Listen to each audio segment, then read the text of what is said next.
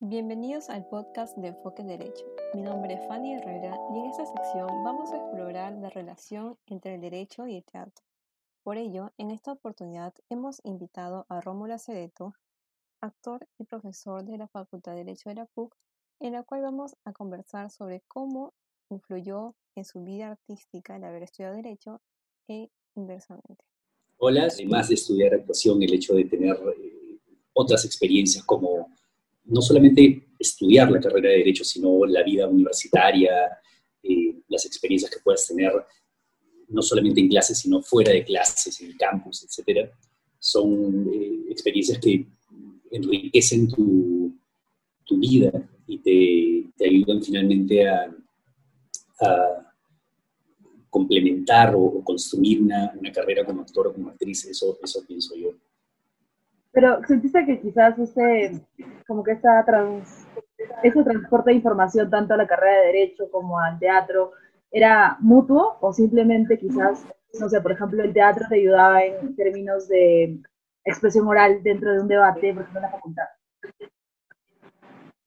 Ah, sí, bueno, creo que en, ese sentido, en el, hacia el otro lado, eh, de hecho, hay muchas herramientas teatro y de la actuación que se pueden usar en el desarrollo de la vida profesional como abogado.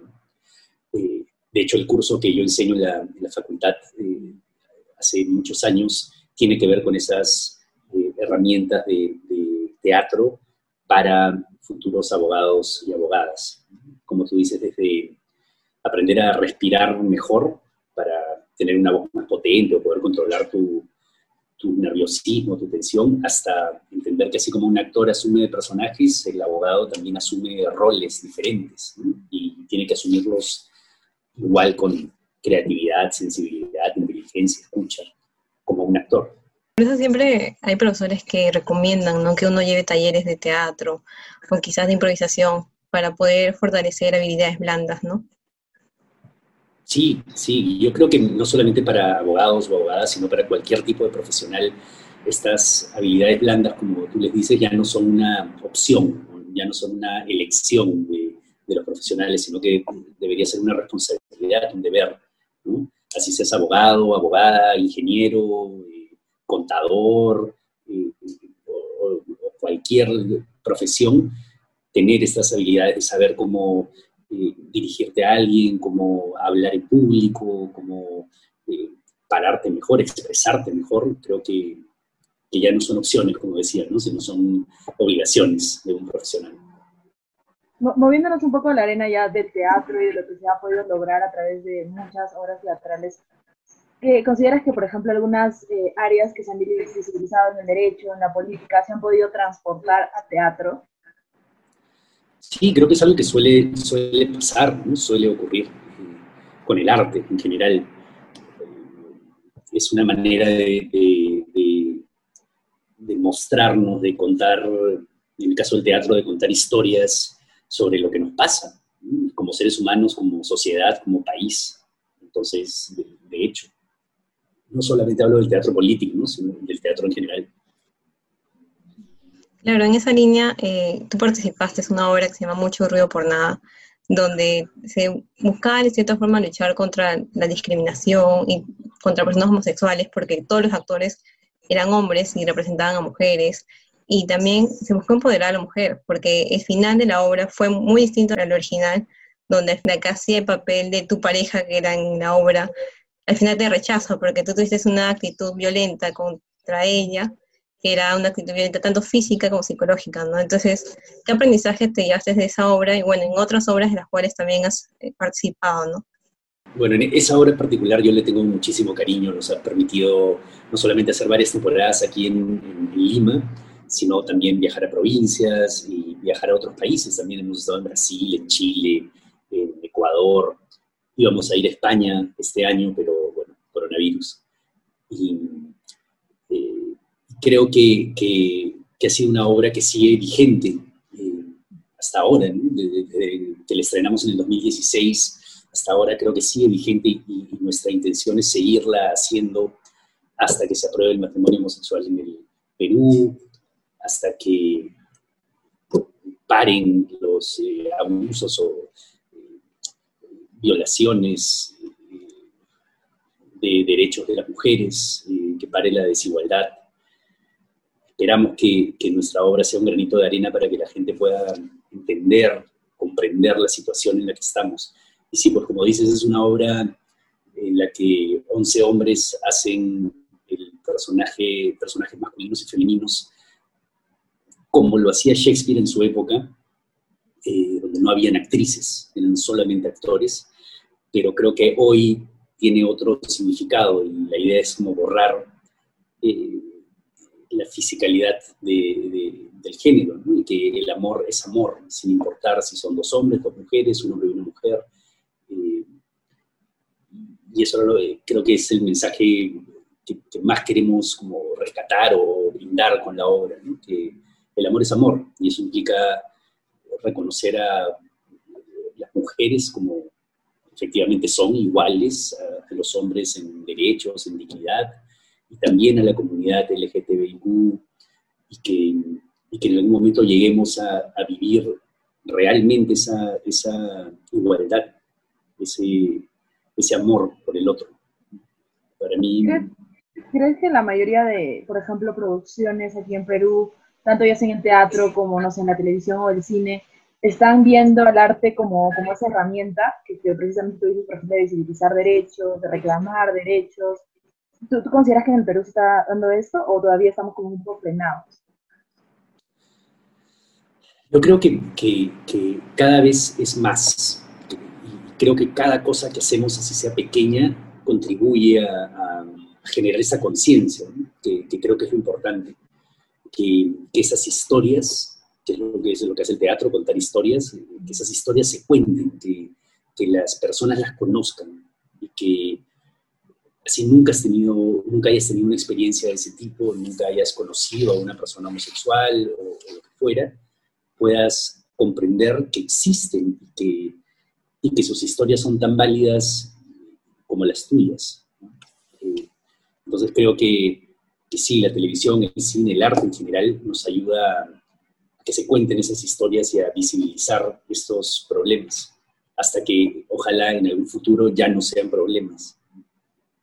Claro, y sean como anécdotas que ahorita contamos respecto a otras cuestiones, pero que en verdad ahorita para nosotros significaría una especie de lucha o de reclamo, ¿verdad? Creo que también es... Sí, totalmente, y es, un, y es una lucha como eh, fundamental, creo que es una lucha importantísima y ojalá, por eso digo que en algún futuro ya no sea una lucha y que sea como lo normal, que sea el statu quo, que, que las personas no tengan que pelear por sus derechos, que sus derechos sean respetados de manera natural por la sociedad, que sea lo normal que, que todos tengamos y gocemos de los mismos derechos. Eso sería como el, el, mundo ideal, que no tengamos que pelear por eso, que no tengamos que luchar por eso.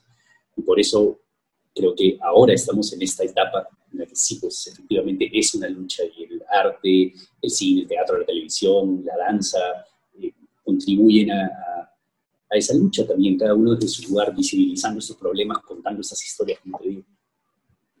Eh, Romulo, ¿tú crees que quizás ahora por el coronavirus ha habido algún impedimento para que, para que se puedan expresar a través del teatro? O sea, se han cerrado, ¿no? Varios teatros o, centros de, de esparcimiento, por ejemplo pero creo que han encontrado una vía, por ejemplo, a través de Zoom, hacer este, obras teatrales o en vivos.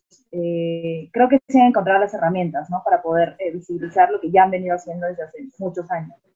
Sí, yo, yo particularmente extraño muchísimo el teatro y creo que la experiencia de, estar en vivo, como en un concierto en vivo, eh, es, es, una experiencia única y que yo, como te digo, extraño terriblemente.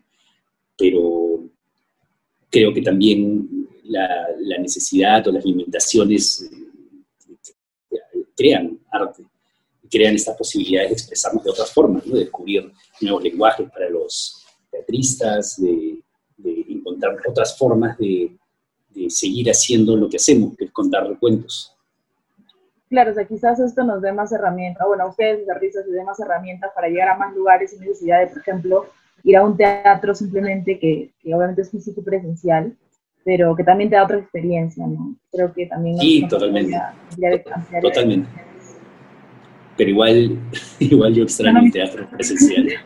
Muchísimo. Sí, creo que, ojalá, creo que, ojalá, eh, llamados, los llamados dentro de, dentro de la sala de teatro, sí, de todas maneras. Sí.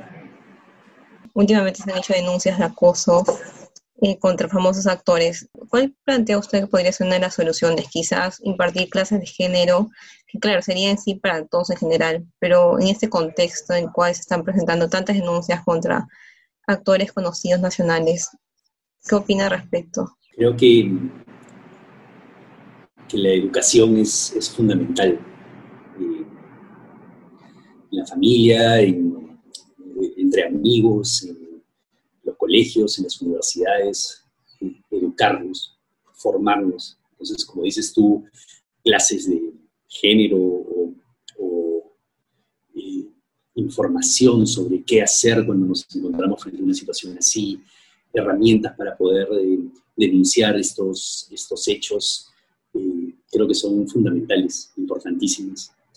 Y creo que, que se necesitan más que nunca, porque aunque pareciera que hemos avanzado en el tiempo, que estamos cada vez más cerca de lograr eh, este mundo ideal del que hablamos, creo que no, creo que es una lucha constante y día a día. Y, como te digo, creo que la, educación es fundamental. Y no me refiero como solamente a educar a nuestros niños en el colegio, sino educarnos entre nosotros, entre profesores, entre alumnos, entre amigos, en nuestra familia, compartir información, no tener miedo de, señalar cuando algo está mal.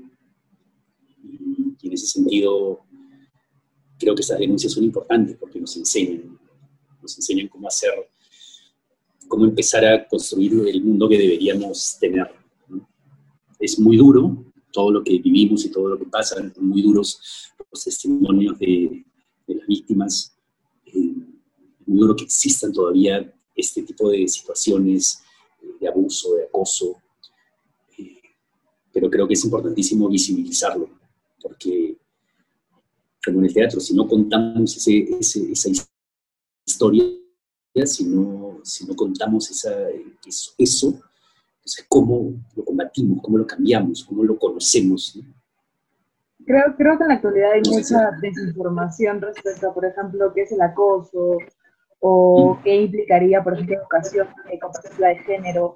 Quizás, quizás no, no podría afirmar, pero quizás los que estudiamos Derecho conocemos un poquito más del tema, no todos, lamentablemente, pero por ahí quizás hay una herramienta que los abogados, estudiantes de Derecho no estaríamos aprovechando en su, en su totalidad, ¿no? De poder hacer visibilizar este, esta perspectiva o estas, eh, estos enfoques, no solamente en el arte, sino en cada una de las labores que podríamos este, realizar como estudiantes o ya como abogados.